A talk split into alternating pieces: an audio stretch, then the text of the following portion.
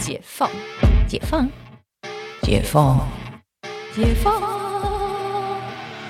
我是解放妈妈，你感情生活的革命家。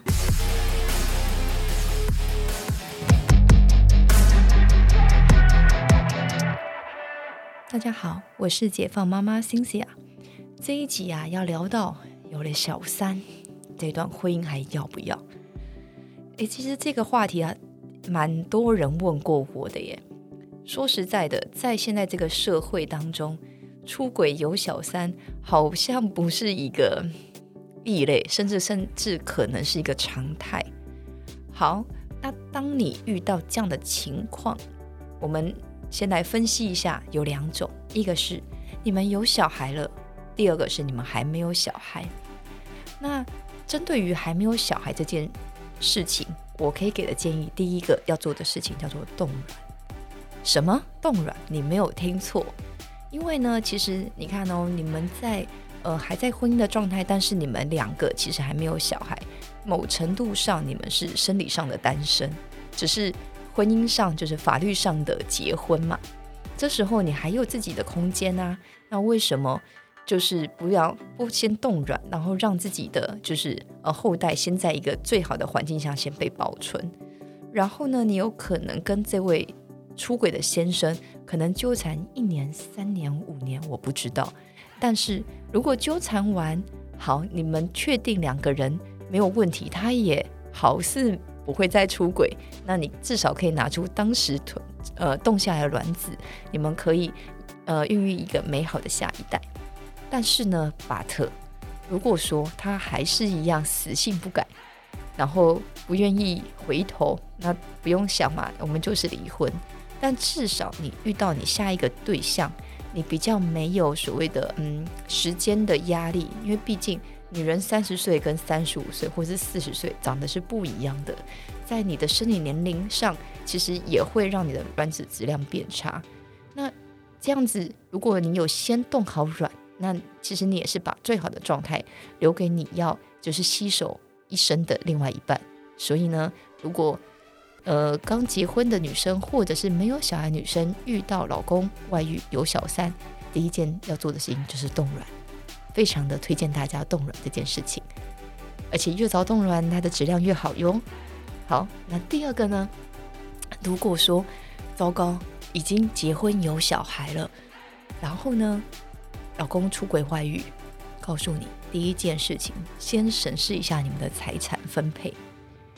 你先把它调整成你希望的有可能离婚后的财产分配。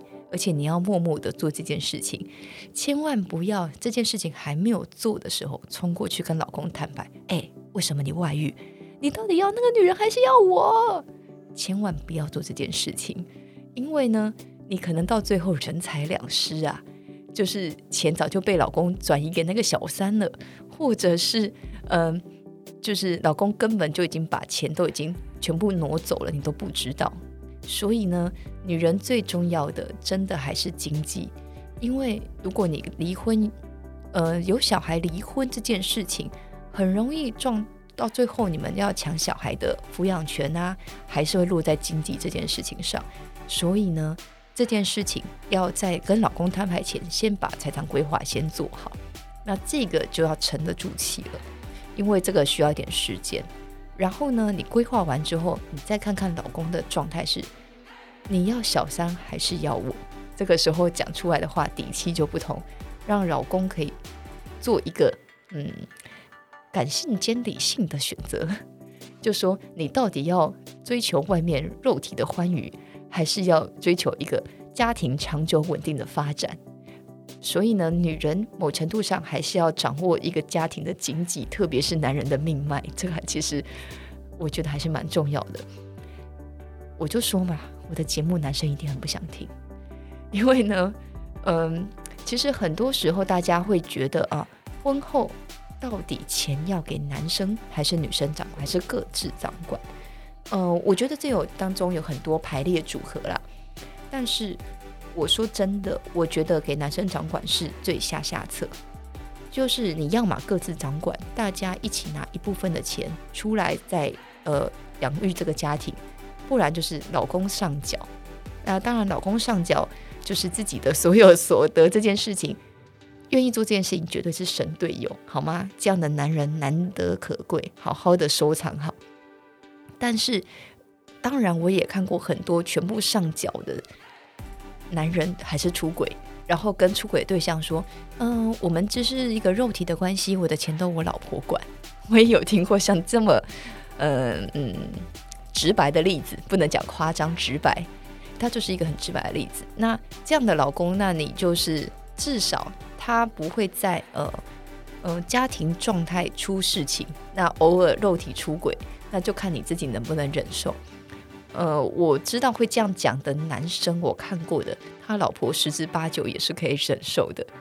嗯，讲这种其实一夫一妻制其实是非常违反所谓的生理。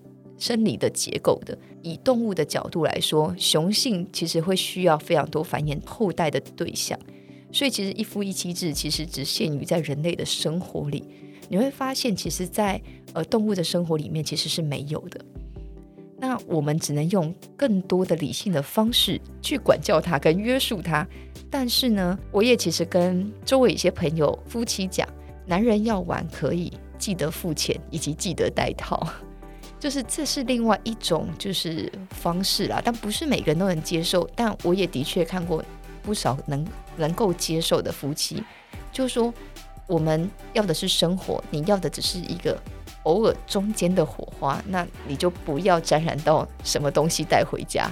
那大家其实对讲的蛮清楚的。那如果到最后这一种就是都已经讲到这么清楚，还是出事情的话，那就是就是一别两宽，各生欢喜了。